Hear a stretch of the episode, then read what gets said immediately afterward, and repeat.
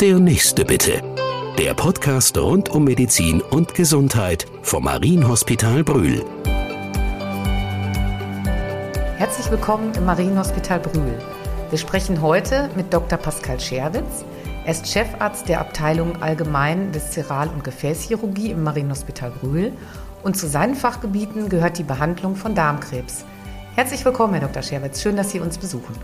Vielen Dank für die Einladung und hallo. Sie sind Experte für Darmkrebs und es ist ja ein großes Thema in Deutschland. Bei Männern ist es sogar die dritthäufigste Krebserkrankung und bei Frauen die zweithäufigste Krebserkrankung. Was sind denn nur die Ursachen? Gibt es Risikofaktoren? Ist es eine genetische Geschichte? Ja, es ist so, dass es sich eigentlich bei dem Darmkrebs um eine Alterserkrankung handelt. Und man spricht dann auch von altersassoziiertem Krebs. Und der nimmt an Häufigkeit dann ab dem mittleren Lebensalter deutlich zu. Und Sie haben es schon erwähnt, dass es bei Männern etwas häufiger ist als bei Frauen. Insgesamt ist es weltweit ein sehr häufiger Krebs mit weit über einer Million Erkrankten. Und wenn wir das jetzt unterscheiden, sind es mehr die Gene, die verantwortlich sind für den Darmkrebs oder Risikofaktoren, unser Lebensstil zum Beispiel? Wir vermuten, dass unsere Lebensgewohnheiten und der Mangel an Bewegung zum Beispiel, aber auch die Ernährungsgewohnheiten mit ursächlich sind. Aber die Datenlage ist da sehr, sehr dünn. Aber es wird dennoch gibt es harte Befunde dafür. Immer häufiger gibt es Hinweise, dass der Krebs doch genetisch verankert ist. Auch da gibt es neue molekularbiologische Untersuchungen, die weitet man immer stärker aus. Die Wissenschaft arbeitet dabei auf Hochtouren. Da gibt es ältere bekannte Syndrome, wie zum Beispiel das Lynch-Syndrom, wo man dann schon im jüngeren Alter an Darmkrebs erkranken kann. Herr Dr. Scherwitz, für uns vielleicht als Laien, eigentlich für jeden Bürger nochmal zusammengefasst, eine Checkliste vielleicht, worauf muss ich achten, wann muss ich zum Arzt gehen, mit welchen Anzeichen? Das Allerwichtigste ist, wenn Sie merken beim Stuhlgang, dass Sie Blutauflagerungen oder Beimengungen haben, dann kann das ein Warnzeichen sein, dass Sie nicht verschleppen, sondern sofort ähm, zu einer Abklärung führen und den Hausarzt aufsuchen und dann womöglich auch eine, eine Dickdarmspiegelung bekommen. Die Darmspiegelung ist eine sehr dankbare und kurze Untersuchung. Die ist sehr einfach durchführbar.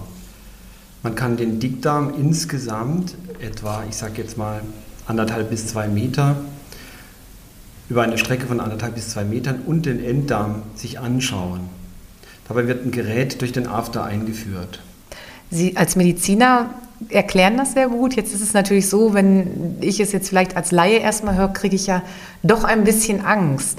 Ähm, gibt es eine Sedierung bei dieser Koloskopie, in diesem ja, genau. Zunächst mal muss der Darm völlig sauber sein, deshalb führt man den Darm ab, einen Tag vor der Untersuchung und am Tag der Untersuchung. Da man, trinkt man spezielle Flüssigkeiten, die dann einen abführenden Effekt haben. Dann ist der Darm völlig sauber. Und dann kann der Untersucher mit seinem Spiegelgerät sich das anschauen und wenn er Veränderungen sieht, auch gleichzeitig eine kleine Gewebeprobe entnehmen oder auch einen Befund komplett entfernen. Und sie fragten nach der, ja, ob man beruhigt wird oder ob man sediert wird, wie sie sagen. Da gibt es einfache Mittel und die kriegt man gespritzt über eine kleine Nadel. Das ist völlig harmlos. Und dann ähm, spürt man von dieser Untersuchung nichts. Man ist aber noch wach mitunter. Ich muss Ihnen sagen, ich habe vor kurzem selbst so eine Untersuchung bekommen und ich bin glücklich wieder aufgewacht.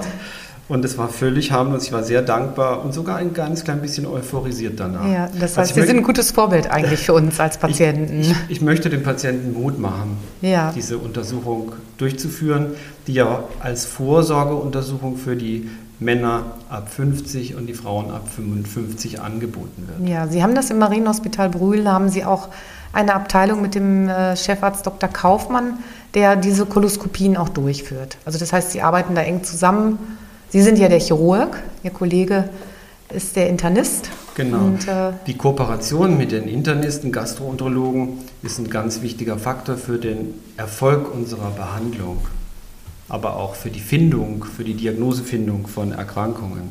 Aber diese Vorsorgeuntersuchung läuft häufig bei Praxen, bei Kollegen, Gastroenterologen im niedergelassenen Bereich, die dann das auch äh, eben in der Praxis sehr erfolgreich und gut durchführen. Das ist nicht die primäre, ähm, wie soll ich Ihnen sagen, der, das Krankenhaus ist nicht der, der primäre oder einzige Ort, um das zu tun. Das läuft vor allem in den Praxen. Ja, jetzt, Herr Dr. Scherwitz, Sie sind ja nun Chirurg. Das heißt, Sie operieren auch mit Ihrem Team. Ähm, der Darmkrebs ist ja nicht gleich Darmkrebs. Also es gibt ja verschiedene Formen, äh, was Sie behandeln oder auch operieren. Es gibt den Dickdarmkrebs und den Enddarmkrebs. Können Sie uns das ein bisschen erklären, die Unterschiede? Hm. Der Enddarmkrebs, der spielt sich in den letzten 18 Zentimeter des, ich sage jetzt mal, Darmanteiles vor dem After ab.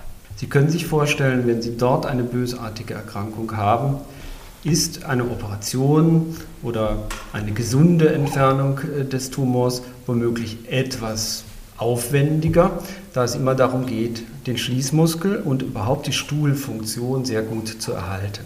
Der Enddarm wirkt wie eine Art, wie kann ich das erklären, wie eine Art Reservoir und dort sammelt sich der Stuhl und der wird dann portionsweise abgegeben und so können wir äh, das äh, als Menschen gut kontrollieren.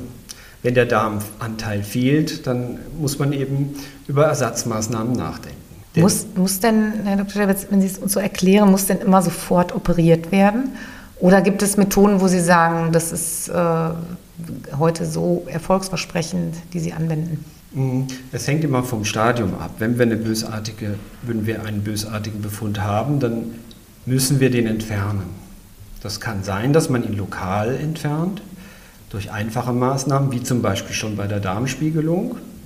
Oder auch durch den After kann man kleinere Befunde sehr leicht entfernen. Bei größeren Befunden, die wir exakt ausmessen mit verschiedenen Techniken, wie einer Spezialform des Ultraschalls, aber auch Röntgenmethoden, Computertomographie, aber auch Kernspintomographie, damit können wir diese Befunde sozusagen besser beschreiben und die Ausdehnung äh, feststellen und dann das geeignete Operationsverfahren empfehlen. Letztendlich ist es aber so, je früher erkannt, desto besser eigentlich die Heilungschancen für den Patienten. Ganz genau. Wenn es sehr früh erkannt wird, dann reicht womöglich die lokale Abtragung aus und es muss keine richtige Operation durchgeführt werden.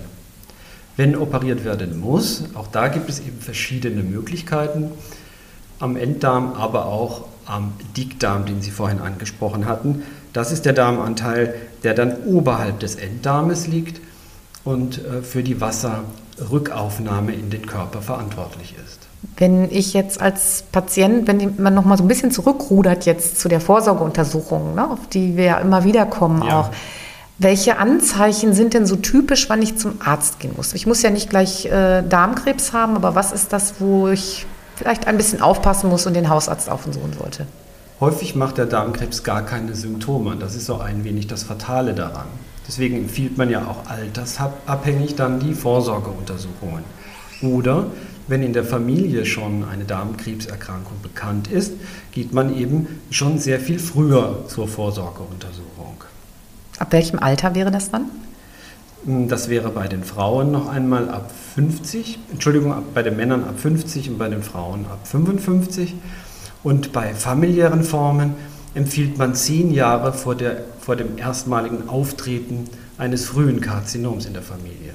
Ganz zum Schluss noch mal was Persönliches, Herr Dr. Scherwitz. Wer Sie kennt, weiß, dass Sie auch Künstler sind. Sie malen und zwar auch ziemlich erfolgreich und professionell. Ähm, spannend, also Chirurg und Künstler. Und äh, im Marienhospital Brühl erfährt man das ja auch, erfahren Ihre Patienten auch, dass sie sich da sehr einsetzen und für die seelische Gesundheit der Patienten sorgen. Wie wichtig ist das auch bei Ihren Darmkrebspatienten? Wir versuchen hier in der Chirurgie eine ganzheitliche Therapie. Das heißt, der Patient muss natürlich sehr gut erstmal vorbereitet, aufgeklärt werden. Man muss ein gewisses Vertrauensverhältnis zwischen Arzt und Patient aufbauen. Wir müssen alle Experten im Verbund vor Ort haben, die dann in Spezialkonferenzen die entsprechenden Fälle durchgehen und die optimalen Therapien ableiten. Ich, das ist erstmal die Basis äh, für ein Darmzentrum. Also möglichst viele verschiedene Partner an einen Tisch zu holen. Viele Partner an einen Tisch holen, sehr viel Kommunikation, Austausch um die Experten, die sich ja sehr weit ausdifferenziert haben, zum Beispiel in der Radiologie oder in der Strahlentherapie oder äh, auch in der Pathologie, wenn sie dann die Befunde sich anschauen, die dann nach einer Operation besprochen werden. All das ähm, erfordert eine sehr, sehr hohe Expertise und kann nur in einer gemeinsamen Gruppe von Experten optimal, ich sage jetzt mal, besprochen und empfohlen werden. Und dazu gehören auch die Therapeuten, um das künstlerisch noch mal ein bisschen ja, genau. aufzurollen. Äh, dazu gehören die Therapeuten, sie haben Kunsttherapie auch im, oder Kreativtherapien im Angebot äh, für Patienten und Selbsthilfegruppen. Also das ist, die gehören im Grunde zum Netzwerk dazu. Ganz genau, das sind ganz wichtige Partner des Darmzentrums. Und so ist es auch bei uns und vielleicht bei uns mit einem kleinen Schwerpunkt in Richtung auch Kreativtherapie die mir und unserem Team, meinem Team sehr wichtig erscheint. Denn die Belastung des Patienten mit der Diagnose Krebs ist äh, natürlich ein gewisser Hammer und das muss verarbeitet werden. Da braucht man durchaus auch mal psychologische oder spezialisierte psychologische Hilfe. Aber auch wenn dann eine Operation erfolgt ist und die Heilung noch eine gewisse Zeit in Anspruch nimmt, ist es dankbar, wenn wir für ein gutes Ambiente für entspannte Momente auch sorgen oder Momente, die dem Patienten helfen zu entspannen. Und da kann durchaus eine Musik- oder Maltherapie hilfreich sein. Und das äh, führen wir hier mit einem großen Erfolg durch. Ja, ich habe nochmal in unserem Gespräch darauf hingewiesen, weil es doch wirklich auch sehr besonders ist. Das ist äh, gerade in Krankenhäusern, Allgemeinkrankenhäusern, somatischen Krankenhäusern nicht gang und gäbe, dass das ein Teil der Behandlung ist. Natürlich ist das Schulmedizinische im Vordergrund, aber sie vergessen das andere nicht. Und ich denke, das macht sie aus, sie und ihr Team, ihre Kolleginnen und Kollegen. Und ähm, ja, ich bedanke mich ganz herzlich für das spannende Gespräch. Und äh, letztendlich gehen Sie zur Vorsorge, gehen Sie zur Koloskopie. Das ist auch nochmal deutlich geworden und haben Sie keine Angst, sondern ich denke, je früher, je besser. Vielen Dank, Herr Dr. Scherwitz. Vielen Dank.